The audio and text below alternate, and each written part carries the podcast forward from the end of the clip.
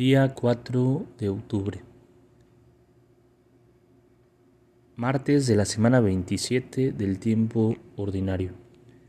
En el nombre del Padre, del Hijo y del Espíritu Santo. Amén.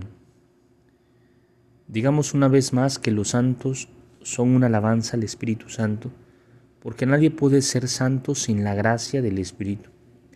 Él, con su gracia, nos hace parecidos a Jesús. Eso está muy claro en San Francisco de Asís, a quien recordamos hoy. El pobre de Asís es uno de los santos que mejor reflejan la pobreza, la alegría y el amor fraterno de Jesús. Pero la hermosura de su corazón podría expresarse sintéticamente como apertura. Todo lo existente era objeto de su amor, de su admiración o de su compasión fraterna, y por eso le cantaba Dios por la hermana luna, el hermano fuego, la hermana hierba. Así vemos cómo el Espíritu Santo no nos encierra en nosotros mismos, sino que nos pone en comunión fraterna con la realidad.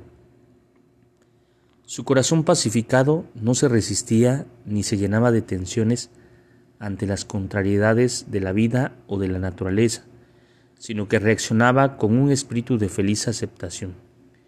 Eso lo convertía en un modelo de permanente alegría.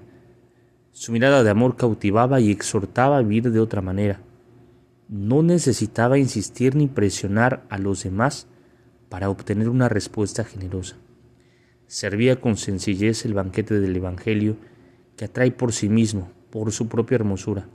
Movido por el Espíritu Santo, Francisco salía permanentemente de sí mismo para adorar para reconocer la belleza de las cosas, para servir con humildad a quien lo necesitara, para perdonar a quien lo ofendía. Su pequeña existencia, por estar completamente apoyada en el Altísimo y Buen Señor, era una inestimable combinación de ternura y de vigor. Su mensaje y la belleza de su testimonio provocaban conversión y reconciliación fraterna por donde pasaba. El beso que dio un leproso refleja su capacidad de mirar a los demás con la mirada de Dios. Y el Espíritu Santo lo identificó tanto con Cristo que le regaló las llagas que recibió en las manos, en el maravilloso encuentro con Jesús que vivió en el monte Alberni. Es bello dejarse transformar por el Espíritu Santo de esa manera, porque mientras más nos parecemos a Jesús, más alegría podemos experimentar en la vida. Invoquemos al Espíritu Santo para que podamos vivir esa transformación. Gloria al Padre, gloria al Hijo y gloria al Espíritu Santo, como en el principio, ahora y siempre, por los siglos de los siglos. Amén.